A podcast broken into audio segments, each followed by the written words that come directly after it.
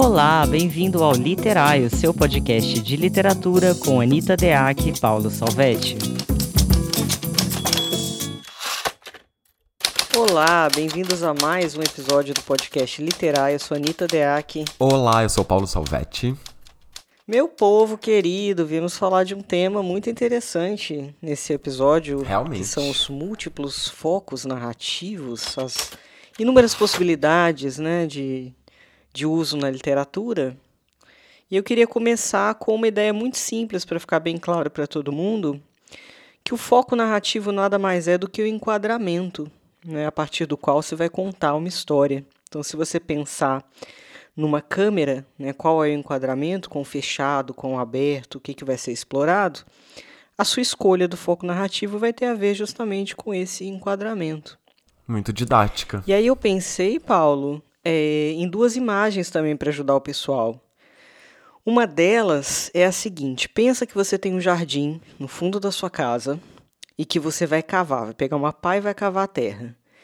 Se você resolve trabalhar com múltiplos focos narrativos, o que, que é importante nessa imagem? Cavou a pá, vamos considerar isso um foco que você está explorando. Vai mudar de foco? Toma cuidado para não ter foco demais e ficar só superficial, porque se você cava vários buraquinhos superficiais, pode ser que o livro perca em densidade.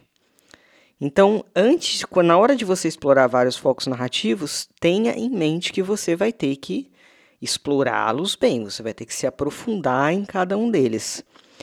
Outra imagem que eu gosto para falar sobre isso é da, não sei se você vai se lembrar, você vai porque você é professor, lógico. Os vasos comunicantes, que são aqueles tubos de ensaio de ciência que eles se comunicam, né? Então você coloca água, a água passa de um para o outro e etc. E quando a gente está falando de foco narrativo, o que, que acontece? Além da profundidade de cada foco, a gente vai ter que colocar em relação também. Por quê? Porque se você só coloca, joga um foco, depois joga outro, depois joga outro e não pensa na relação entre eles, como é que o leitor vai compor esse mosaico, como é que esses diferentes enquadramentos vão conversar, como é que eles vão somar né, para tornar aquele livro é, uma obra única, uma obra coesa, né? Então você precisa pensar nessa comunicação dos diferentes é, pontos de vista para poder fazer o negócio funcionar. Muito bem. Acho que a gente pode encerrar por aqui o podcast. Foi um prazer, Acabou. pessoal. foi, foi muito didático, Anitta Deag. Foi a melhor abertura de podcast de literatura que existe no Brasil, eu acho. Como resumir em 30 segundos? É que a gente é muito direto, né, Paulo? Não, mas eu acho ótimo, excelente isso. que seja assim. E, não, essa ideia que você colocou, essa imagem do jardim é perfeita, porque, na verdade, eu tenho visto muitos problemas em relação ao uso dos multifocos narrativos. E acho que, enfim, a maior parte dos nossos temas surge um pouco disso, né? De alguma coisa que a gente ouviu ou leu durante a semana, ou né, tá, tá encontrando frequentemente nas coisas que tem lido e tal. E eu tenho, eu acho que, sei lá, sem brincadeira, tô, tava pensando que acho que os cinco últimos livros que eu fiz leituras críticas, romances, todos eles tinham alguma, algum, algum jeito de multiplicação de foco. Né? E muitos, alguns bem feitos, muitos mais ou menos e alguns fracos. E o grande problema é exatamente essa, essa ideia, né? Porque eu acho que talvez seja até uma tendência mais contemporânea, né? Essa ideia do ah, de tentar né, multiplicar a coisa e tentar então buscar uma diversidade ali. E aí então ou acontece por meio, porque o, o, esses multifocos narrativos podem acontecer por diversas perspectivas, né? Por exemplo, uma delas é você ter diversos narradores então, eu tenho um romance que tem uh, dois narradores, ou três narradores, ou um monte de narradores, dependendo do, da estrutura, né? Mas também pode acontecer de outros modos. Pode acontecer, por exemplo, de um mesmo narrador estar contando histórias distintas, que em algum momento vão se cruzar, claro, por se tratar de um romance, possivelmente se cruzem todas elas, mas ou simultaneamente se conta várias uh, histórias uh, distintas, ou então Uh, em, em, cada capítulo tem um pouco uma história diferente que depois vai se cruzando, né? Eu lembrei do, do Filho de Mil Homens, do Walter Hugo Mãe, que quando eu comecei a ler O Filho de Mil Homens, é, eu li a primeira parte e aí comecei a ler a segunda parte, o segundo capítulo, na verdade, e aí eu tava com a impressão de que eu tava lendo um livro de contos, porque começou uma coisa que não era mais a mesma. E só depois eu fui entendendo que foi fazendo a costura, então era feito de um jeito super interessante, né? Mas essa imagem aí, retomando o que você trouxe do jardim, é muito boa porque é isso que eu tenho visto que acontece muitas vezes. Se apresenta um monte de buraquinhos, né? Nesse, então vai, vai ali cortar, vai, vai preparar esse jardim, né? E faz ali vários furos, mas esses furos são todos rasinhos. Né? Essa imagem é ótima, porque se, o furo não tem profundidade, ou a profundidade necessária, né?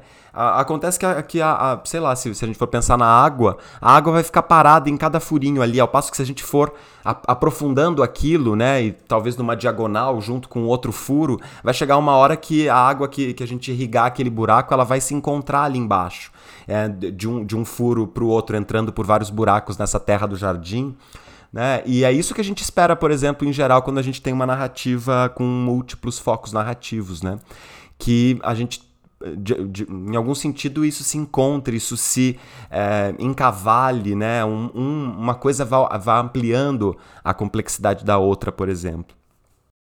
Com certeza, porque não adianta só você vir com essa ideia, ai, ah, quero contar, quero colocar múltiplos focos narrativos, isso por si só não garante a qualidade do livro. Não, pelo contrário. O que garante a qualidade do livro é como você vai fazer isso, né? Uhum. E tem uma outra coisa também que parece com essa ideia, que flerta com essa ideia que você falou, mas que não é exatamente essa ideia, que é você também poder fazer uma construção, por exemplo, em terceira pessoa, e aí, apesar de você ter um foco narrativo só, que vai ser a terceira, você pode trabalhar o enquadramento diferente a partir dessa terceira em diferentes capítulos. Então, por exemplo, você pode ter um capítulo em que o narrador em terceira está mais aproximado ao personagem, que eu sempre cito Vidas Secas de Graciliano Ramos, né, que é um exemplo disso.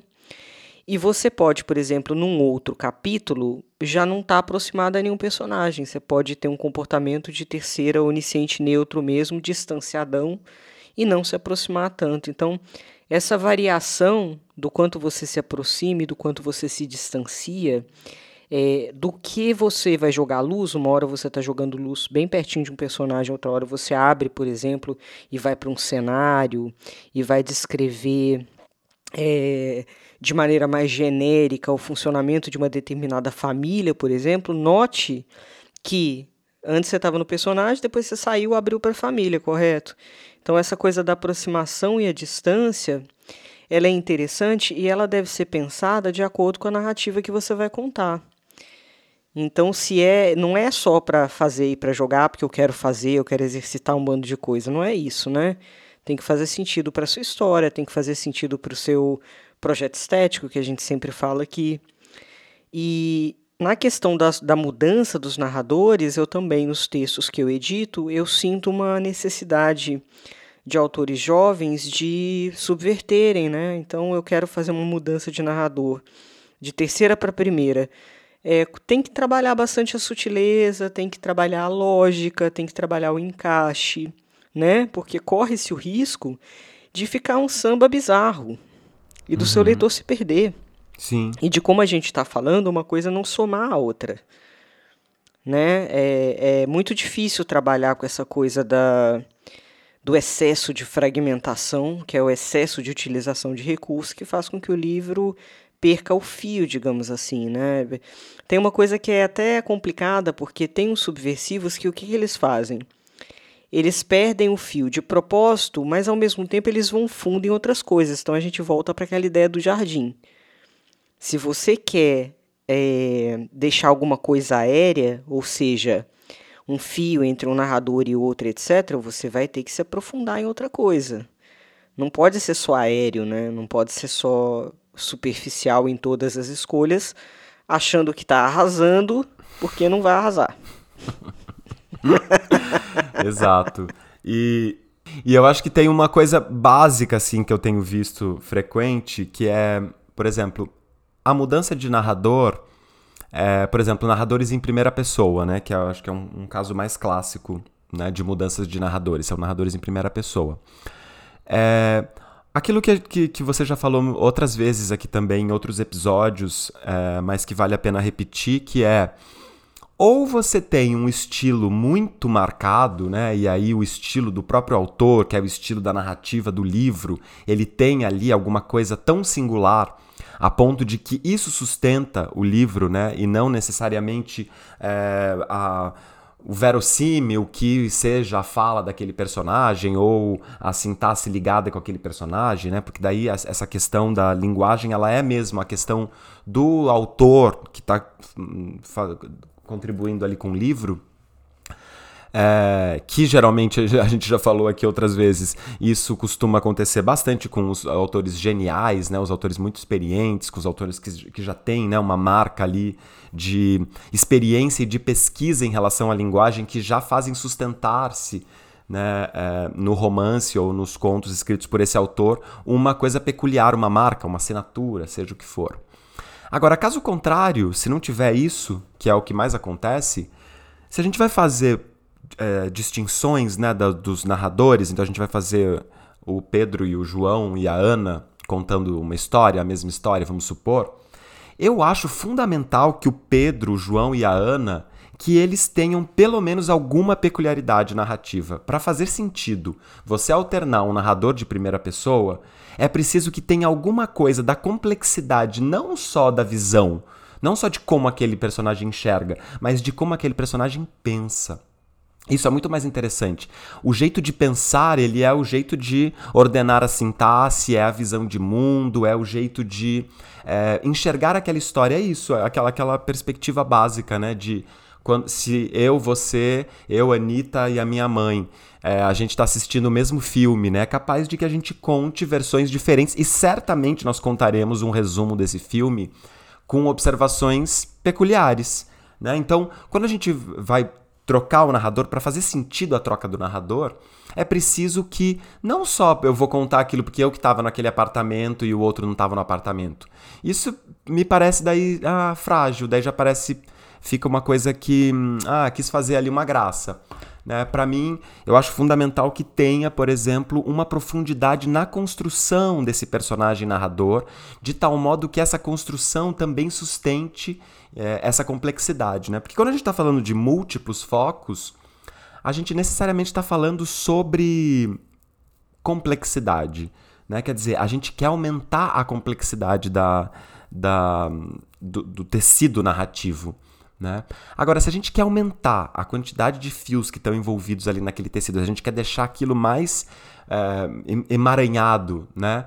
e a gente faz isso de um jeito simplista, aí fica meio que na, te na tentativa né, de usar o recurso sem saber profundamente como usar o recurso, que é uma coisa que a gente que é da literatura, a gente percebe muito rápido, né? Essa, essa tentativa de uh, fazer e não conseguir desenvolver, né? Tentar uma coisa, mas a coisa ficar ali, né? Só mais ou menos superficial na, na narrativa, né? Tá rolando uma coincidência engraçada porque eu estou no final de um curso longo de escrita, né? E os meus alunos estão nesse exato momento na aula de diferentes narradores e estão fazendo um exercício que eu vou até sugerir para vocês fazerem, que é um exercício que eu corrijo, né? Porque a gente está tá discutindo isso. Que eu peço para eles pegarem, fazerem uma página em primeira pessoa, a outra página da mesma história em terceira pessoa, e aí no curso eles aprendem que existem diversas terceiras pessoas. E aí a primeira coisa que eu falo para eles é que assim, não adianta vir com a malandragem de só mudar o tempo verbal, tá? Então, por exemplo, eu estava naquele dia ensolarado. Aí na terceira coloca, ele estava naquele dia ensolarado. Por quê? Porque se você só muda o tempo verbal, aquilo que você está enquadrando é a mesma coisa, você só mudou o tempo verbal. Uhum. E para você justificar. Na verdade, a pessoa, de... nesse caso, né?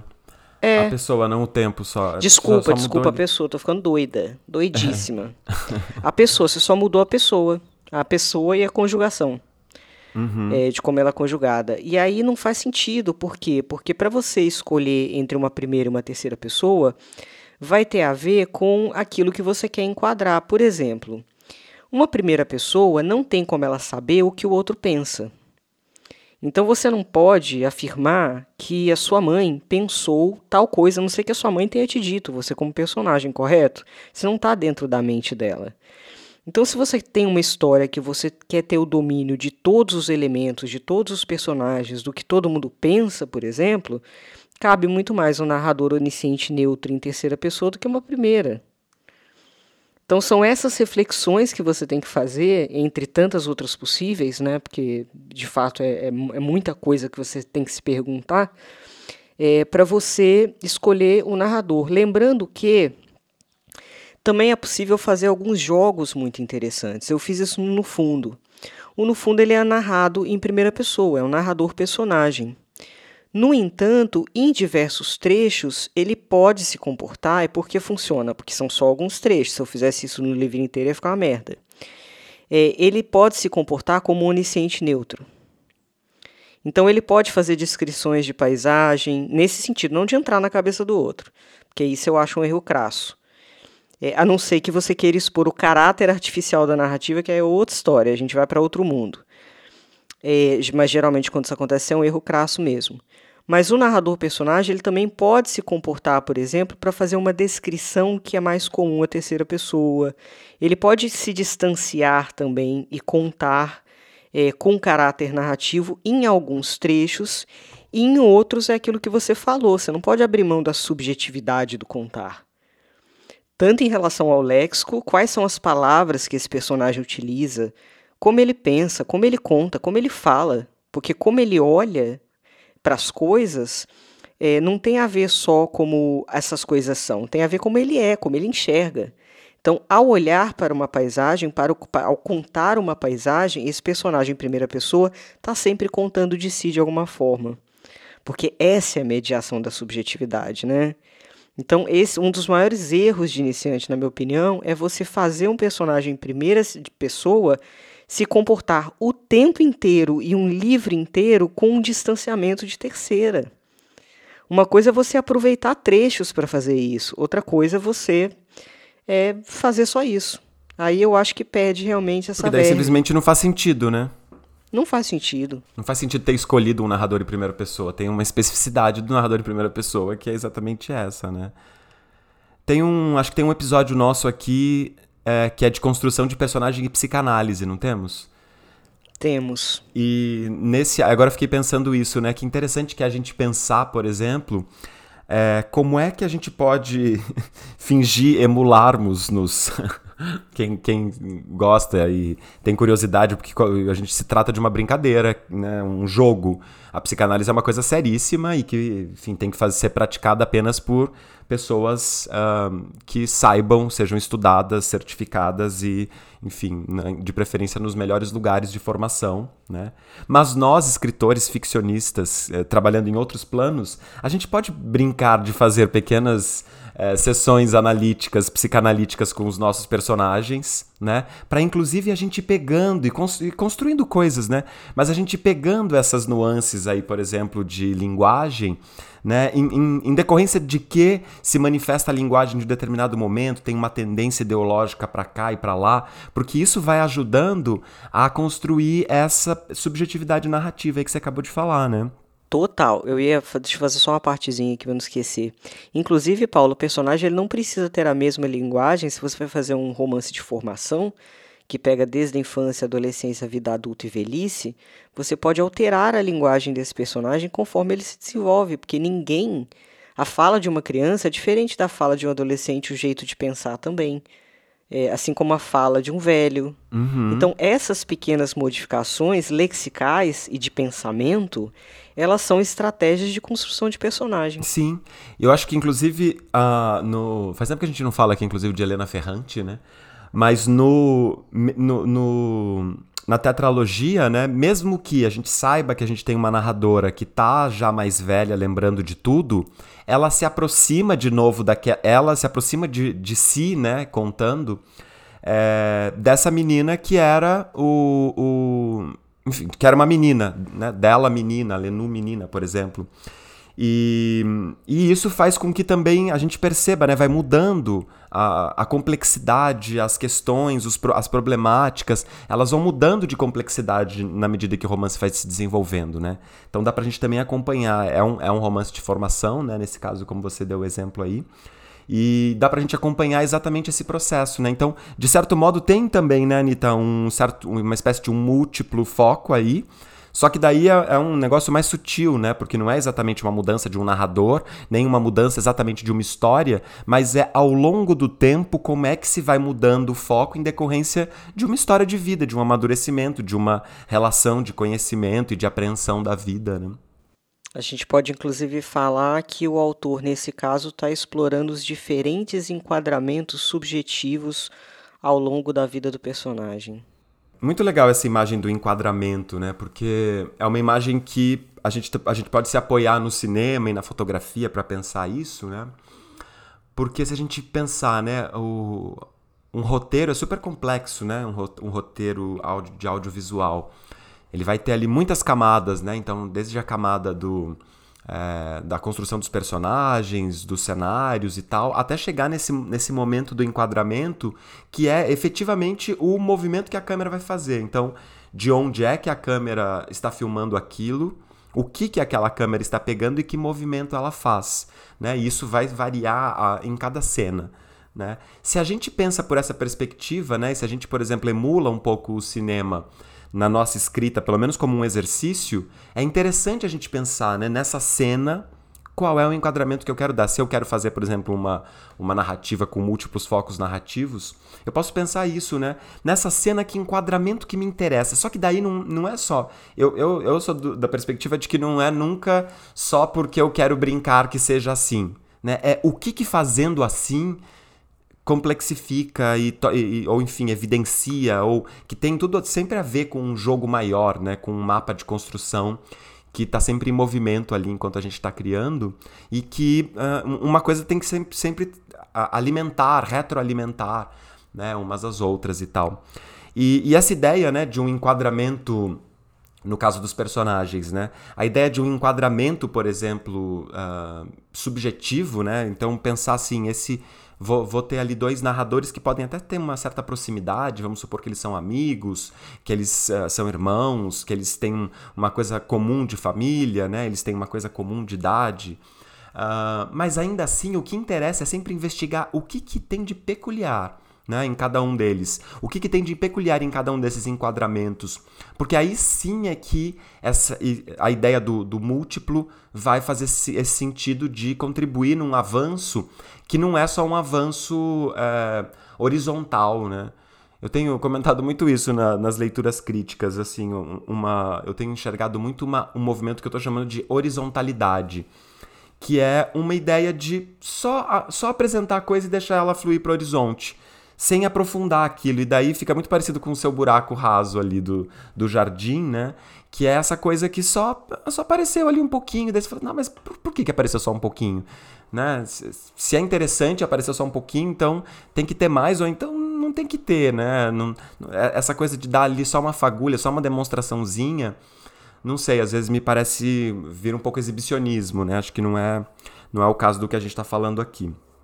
É verdade. Por outro lado, se você escolhe uma linha só, vamos dar um exemplo aqui. Você tem um personagem, narrador personagem, que a narrativa vai ser muito trancada na mente dele. Então, uma exploração o tempo inteiro do, de porquê das coisas, de porquê que ele está pensando. Um personagem muito ensimesmado, muito fechado em si mesmo, né? Que traz muito essa coisa da memória. É, nesse caso, os autores costumam muito usar o passado, fica contando tudo no passado. Quer dizer, a cena não acontece no livro. Ela é sempre relatada pelo passado porque o personagem está trancado na mente, revivendo coisas o tempo inteiro e não tem essa, essa experimentação da aproximação de um outro tempo no presente, quer dizer, você não abre uma, uma percepção ao leitor de presente, está sempre passado e cabeça, né? Nesse caso, você tem que ir muito fundo na construção do personagem, tem que ser realmente ter uma peculiaridade de pensamento, tem que ser, tem que explorar as contradições internas desse pensamento. Por quê? Porque o seu movimento estará dentro da mente. Então, quando você resolve contar alguma coisa com enquadramento tão o enquadramento mental, por exemplo, então você não vai tanto para cenário, você não vai tem é, é uma característica inclusive da literatura de autoficção. Acontece demais em auto, autoficção, né? Que esse é o termo mais apropriado agora, já não é mais autoficção. É, então você tem que ir muito fundo mesmo. E o importante é exatamente isso, ir fundo. Eu gosto muito da literatura porque ela amplia a nossa ideia possível, das possibilidades, né? Então tem até um capítulo no meu livro que é, como é que é? É uma bolinha de é um é um personagem, é o Pedro Naves que vira uma bolinha de gude no meio de um de um protesto. Lembra dessa cena que eles estão tem os uhum, cavalos e a, e a, polícia. Lembro, lembro, e essa cena é muito doida, porque ele vira uma bola de gude, ele vira outra coisa, ele vira uma máquina, tem uma máquina de escrever. Então, os objetos eles vão entrando em contato uns com os outros. E, e nesse caso, o narrador personagem ele tem até uma característica de narrador em terceira pessoa, porque ele vai se deslocando para múltiplos objetos. Tem uma hora que ele larga a mão, que os objetos já tomam independência dele e vão interagindo entre si. Mas essa ideia de você poder acompanhar vários objetos numa cena é uma ideia que vai desenrolando essa cena a partir daquilo que você vai chamando a atenção para. E aí tem uma coisa legal para você verificar é, a cuidade é, da sua narrativa, que é depois que você termina de escrever o capítulo, primeiro você escreve, mas depois que você é, termina de escrever um capítulo, independentemente dessa proposta que eu acabei de falar, dá uma olhada em quais elementos você focou, você lançou luz. Então, numa cena de um jantar, por exemplo, o que, que tem ali? Você comentou sobre um guardanapo, você comentou sobre uma roupa, você comentou sobre um móvel, você comentou. E aí você pensa: por que, que eu resolvi jogar luz sobre esses objetos? Esses objetos ajudam a, de repente, o leitor entender a dinâmica entre as pessoas que estão nessa mesa? Esses objetos representam alguma coisa? Tem alguma questão simbólica? Tem alguma subcamada? Quer dizer, se eu falei de alguma coisa, por que, que eu falei de alguma coisa? E isso eu acho especialmente importante para no enquadramento não ter coisa sobrando. Sabe aqueles elementos, por exemplo, que a gente sempre enche o saco aqui, que é olhei para não sei o que, olhei para não sei o que lá, o olhar está sobrando. Porque se você falar o que foi olhado já é o suficiente, não precisa do olhar, correto? Então, uma das maneiras de limpar o texto é a gente olhar para aquele enquadramento, é como um trabalho de uma, de uma pessoa que faz composição de cenário. No, imagino que no teatro, no cinema, não é? Não é tudo escolhido a dedo, tudo não tem a sua lógica, tudo não está contribuindo para contar aquela história. Imagina se você coloca um elemento ali que não contribui, pode desviar a atenção de quem está sentado na plateia, né? Então, esse alinhave, você não só entender o que você quer enquadrar, mas a relação entre todos esses elementos dentro do enquadramento, eu acho é, muito importante para você ter um livro limpo. Sim. E isso é muito comum, né? Essa coisa do o desejo de falar sobre o desnecessário, né? Porque por às vezes uma falta de treino de olhar mesmo. o olhar de novo aqui. Mas é um treino mesmo de olhar para o nosso próprio escrito, né? Por inúmeras questões que a gente já comentou aqui, né? Mas às vezes um apego, às vezes é porque eu acho muito bonita aquela cena que descreve as colheres, não sei das quantas, mas que na verdade uh, muitas vezes essa colher não, não quer dizer absolutamente nada e ela tá ali uh, sobrando, né? Então essa visão mesmo de acho que olhar uh, para o texto, como você está sugerindo aí, observando como é que eu trabalhei o foco narrativo, é uma possibilidade incrível de limpeza. Porque você sabe que várias pessoas me falam isso, assim, a dificuldade que, as pessoas, que a pessoa tem de trabalhar seu próprio texto, retrabalhar, reescrever, né? Porque às vezes é isso, o texto fica mesmo. É fica viciado, né? Você fica, você sabe tudo que está escrito ali, você já escolheu tudo aquilo, né? Então, mesmo às vezes deixando um tempo, que é uma é, a dica preciosa, né, de deixar esse tempo de gaveta, que é o que todo mundo fala, mas é o que me parece que mais funciona de fato. Deixa um tempo lá, você vai olhar de um jeito diferente, mas, por exemplo, olhar, observar como eu construí o foco narrativo pode ser sim um super caminho para a gente conseguir fazer limpezas, né? É verdade. Sabe o que eu tava lembrando aqui? Tava lembrando em relação a esse tema de um romance que eu li há muito tempo e eu não tenho mais ele. Eu... Aconteceu um, um, em um momento da minha vida, eu perdi todos os meus livros, que eu mudei de cidade, deixei os livros na casa do meu irmão. Meu irmão se desfez dos livros e, enfim, eu tenho, esse era um deles.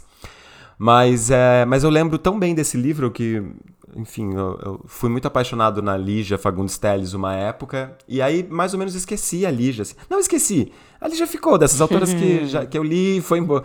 E aí essa semana eu peguei um livro da Lígia para ler e eu tô assim, chocado como essa mulher é incrível, maravilhosa. A Lígia, assim, nossa, merece muito ser lida e relida para quem não não teve essa experiência ainda, porque ela é, assim, uma ficcionista, nossa, caramba, de primeira classe mesmo. E esse livro dela, esse romance dela, que eu até nem, ach, nem, nem achava o melhor dela, mas é, ele tem essa coisa interessante dos focos narrativos, se chama As Horas Nuas. E é uma história que tem três narradores, mas ela foi muito perspicaz em como ela brincou com isso. Porque é a história de uma atriz decadente que tá ali falando sobre si no, na primeira parte, então ela é a própria narradora, né? E, e conta ali uma versão da sua história. Depois, na segunda parte, quem conta sobre essa personagem é a psicanalista dela. Então, a, a, ao ter a visão da psicanalista, tem outras coisas absolutamente distintas, claro que todas se, se juntam e, e se né, vão se tecendo, né, vão, te, vão sendo tecidas, né? num mesmo, num mesmo livro, no, no mesmo romance. E a última parte é o gato dela que narra. Então são, ela, ela, escolheu esses lugares do enquadramento muito peculiares e óbvio, como um, uma mulher maravilhosa e incrível como ela foi, é ainda, né? Mas hoje em dia a gente sabe que a Lígia está, enfim, afastada, não produz mais, está muito próximo da, próxima da morte.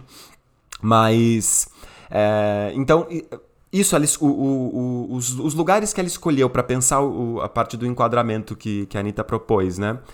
É, essa, a própria mulher falando de si, tá, isso já é uma coisa comum. Agora, já a psicanalista dela, você veja, o jeito que aquela mulher é, vê o enquadramento dela, já tem toda uma metodologia da psicanálise, porque ela conhece essa mulher fazendo análise com ela. Então ela não, ela não, não tá ali num, em qualquer relação cotidiana com ela, ela está numa relação específica de uma terapia, né? E que ela faz é, a partir de uma série de, de, de outras coisas que não são só essa mulher, que são as ferramentas da psicanálise que ela usa para isso, né? Então isso já cria uma outra visão. E depois o gato dela que enfim, ela pode fazer o gato, né? A, gente, a gente não sabe exatamente emular a visão de um gato, então isso ainda fica mais livre, mais quase do plano fantástico, né? E ela faz isso de um jeito brilhante, é muito, muito legal esse livro, vale a pena dar uma estudada nessa questão dos focos narrativos a partir dele. Essa coisa da psicanalista é legal mesmo, porque aí tem a questão da transferência, da projeção, né? Isso, isso mesmo. Não só do conhecimento, mas até do que, que essa psicanalista vai transferir, né?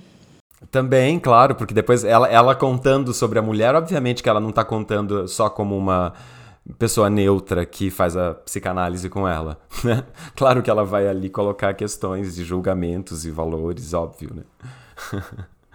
é, eu vou ler esse livro da Lígia, eu não li não, inclusive. Eu lembro do de um livro que foi referência para a construção do meu primeiro livro, que é o Quarteto de Alexandria, que de vez em quando eu cito aqui do Lourenço do Réu, que são quatro personagens, quatro livros, e cada um está contando a sua visão dos acontecimentos.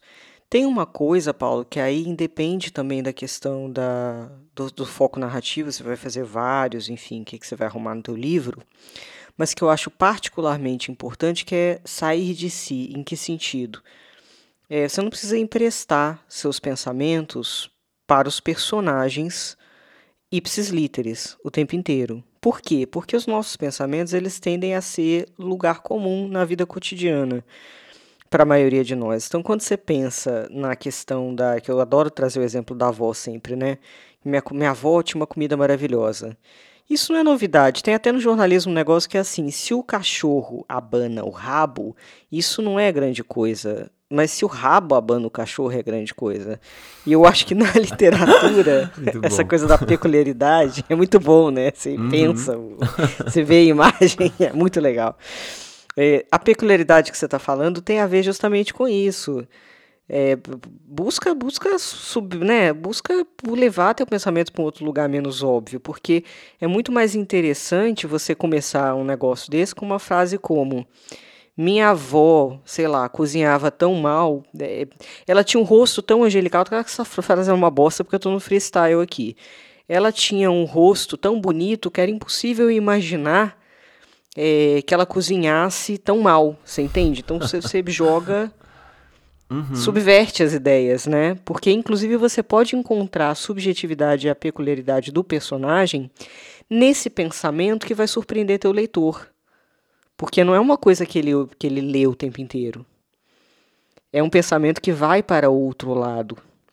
Né? Então, quando a gente está pensando uhum. na, na especificidade, na peculiaridade, que, é, que realmente é tão importante para o tema de hoje, que é o enquadramento, né? como explorar bem o enquadramento, a gente pode fazer isso de que maneira? Pelo léxico que você já falou, né? a gente pode fazer isso pela aproximação e pela distância do personagem com as coisas, pelo pensamento dele, pela organização do pensamento dele, pela métrica do pensamento dele qual é o ritmo da frase. Se você for trabalhar com fluxo de consciência, por exemplo, o ritmo, né, como, como as estruturas do pensamento dele contam sobre ele. Então, todos esses elementos são elementos de construção de especificidade. Por que, que um personagem é bom? Porque a gente se lembra dele. Né? Porque ele nos marca, porque ele é diferente de tantos outros. Ah, é legal pensar isso, né? Meu personagem está fazendo as pessoas se lembrarem dele, né? Outro exemplo que eu lembrei também da Lígia, na verdade esse que foi o, o, o primeiro exemplo que eu me chamou a atenção, assim, relendo, estava relendo o Seminário dos Ratos, estou relendo ainda. E vários contos maravilhosos, né? Mas tem um específico que, que eu achei muito genial, que chama-se A Sauna. Então, uh, o que tem de, de questão múltipla ali no, nos enquadramentos é, é a seguinte: é um cara contando a história, um narrador personagem, e ele está contando a priori três histórias, só que a gente já vai percebendo isso ao longo do, do conto. Né? Então ele começa a contar uma história uh, que tem a ver com uh, um lugar que ele que ele está chegando, a sauna. Na verdade, a primeira só, só a primeira frase tem a ver com a sauna e ele já vai o cheiro de eucalipto da sauna já lembra dele de uma namorada que ele teve no passado bem distante. É, e aí depois volta pra sauna, e aí ao lembrar dessa namorada, ele lembra de como a esposa atual dele, ela tem uma questão com essa namorada.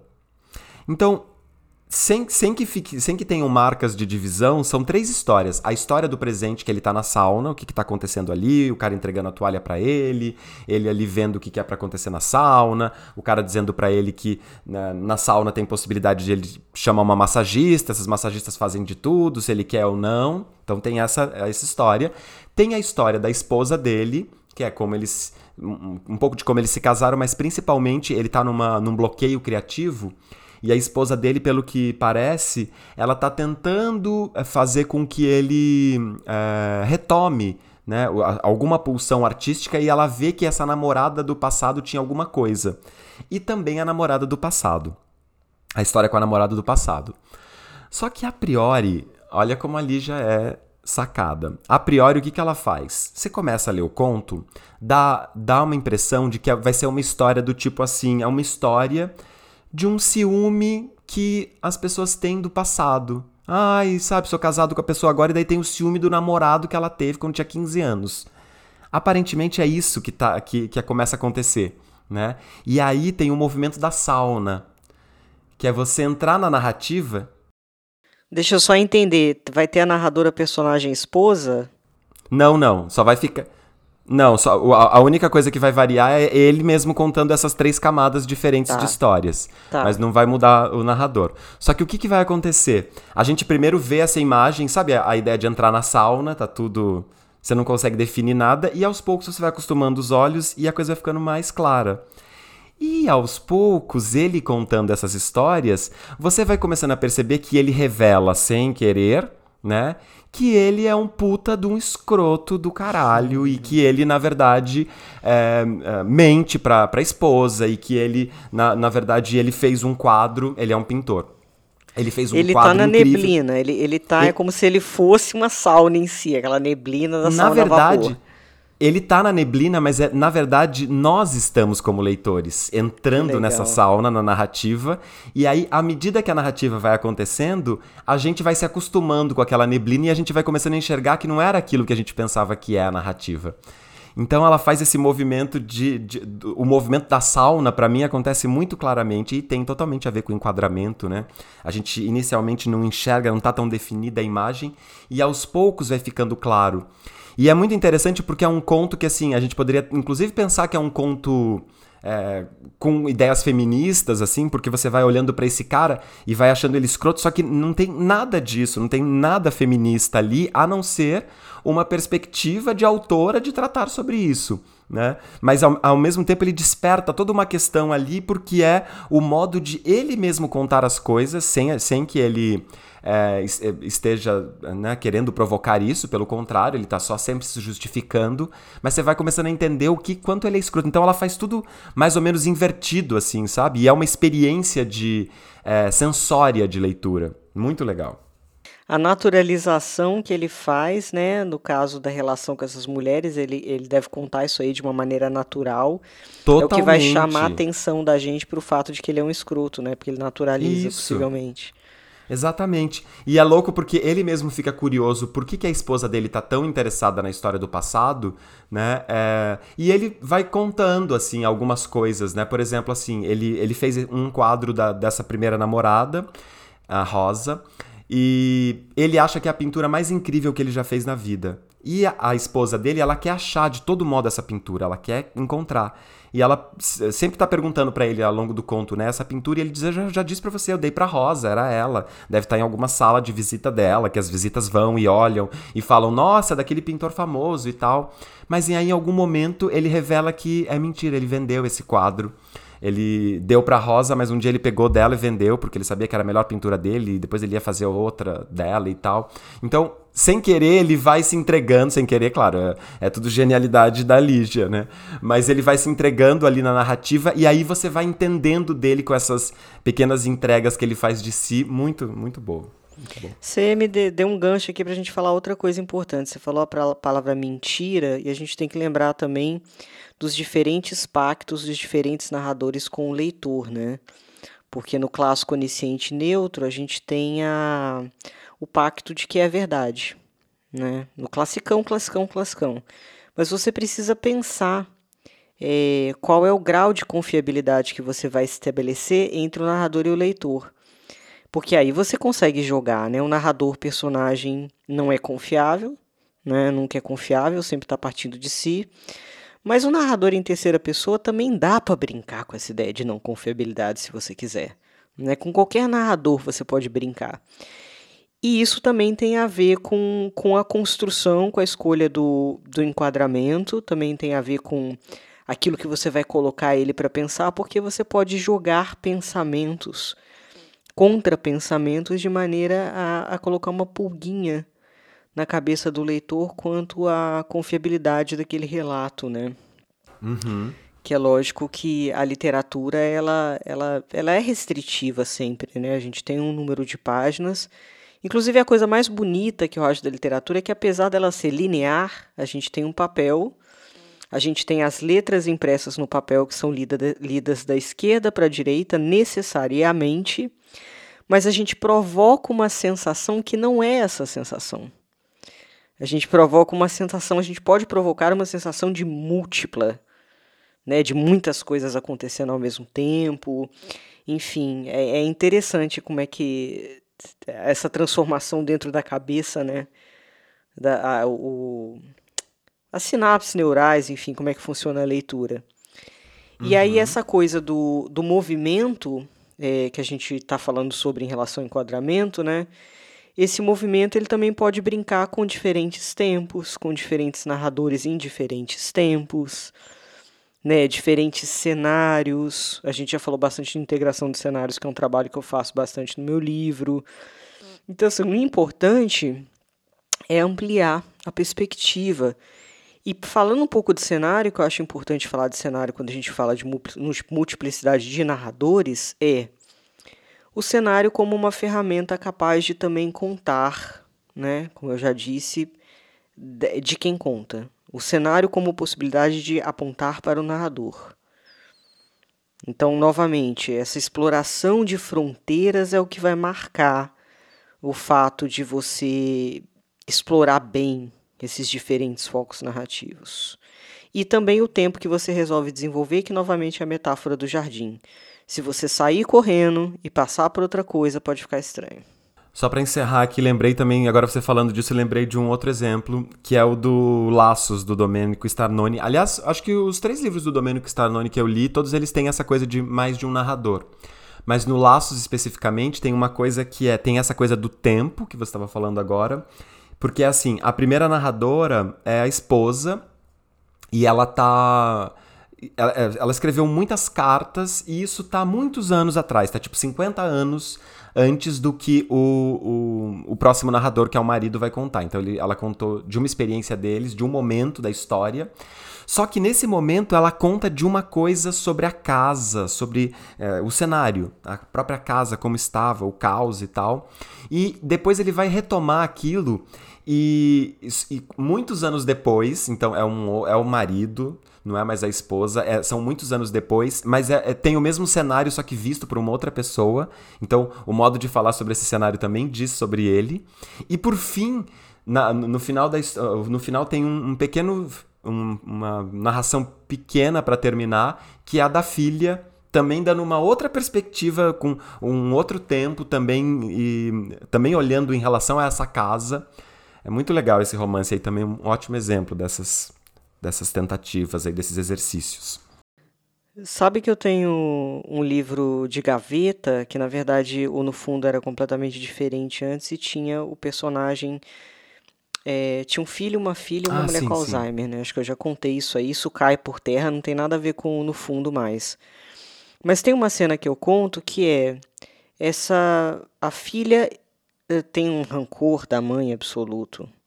Então ela conta uma cena em que a mãe resolveu levar as duas crianças para a laje do prédio, para a parte de cima do prédio, para ler poesia. Só que eram crianças pequenas, ela fez eles deitarem numa canga, no concreto da laje, e ela não queria ser interrompida. Ela ficou horas e horas e horas lendo poesia e tinha acabado o Guaraná, tinha acabado. Então a filha conta essa cena dando muita atenção para esses elementos de como essa mulher deixava os filhos assim, era tão narcisista que não conseguia entender que os filhos estavam passando frio, que os filhos estavam sem o que comer, que estava no chão duro. É, o filho, por sua vez, o irmão dessa narradora personagem, quando ele vai contar, ele idealiza a mãe pra cacete. Então ele achou aquilo genial. Nossa, como minha mãe era genial. Minha mãe levava a gente pro, pro último andar lá do, do, do prédio para ficar vendo as estrelas e mostrar pra gente a poesia.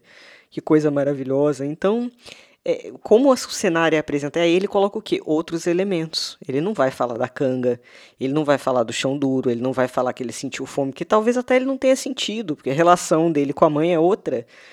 Então vai saber, né, que, que ele estava tão empolgado vendo aquelas poesias que nem fome ele teve, de tão maravilhoso que foi aquele né, momento para ele. Então a organização do que se conta é que vai passar para a gente a experiência subjetiva do personagem. Por isso que eu trago novamente essa coisa da importância dos mesmo. elementos. Não, e, e, é uma cena, por exemplo, que se a gente olhando a priori ela é maravilhosa, né? Uma mulher que leva os filhos para laje para ler poemas. Lindo. Mas pode ser uma tortura, né? Como foi pra, pra filha. Então é só uma, uma mudança de visão já muda toda a experiência, né? Muito legal, hein? É. Bom, acho que é isso, né, Anitta Deac? É verdade, teríamos muito para falar, mas eu acho que é importante vocês ficarem com as perguntas, né? É. é sempre se fazerem muitas perguntas, é, aproveitar as perguntas que a gente fez, as questões aqui, fazer um estudo mesmo, uma reflexão profunda, coloquem no diário de escrita de vocês. As reflexões mudam, as ideias mudam. Vocês vão fazendo ajustes, né? É, e com o tempo as coisas vão andando bem. É, eu acho que principal uh, exercício pode ser essa ideia, né? De tentar criar, criar um repertório né, de análise Uh, observando esse enquadramento e esse foco narrativo no que você já está escrevendo, né? no que você já, já tem descrito, porque acho que pode ser um jeito de, de observar a coisa que revela né? como é que você está escrevendo, se você está pensando isso não, se está complexo, se não está. Acho que isso é bom. Isso aí. Então é isso, gente. Então beijinhos, até semana que vem. Até semana que vem. Beijo. Tchau, tchau.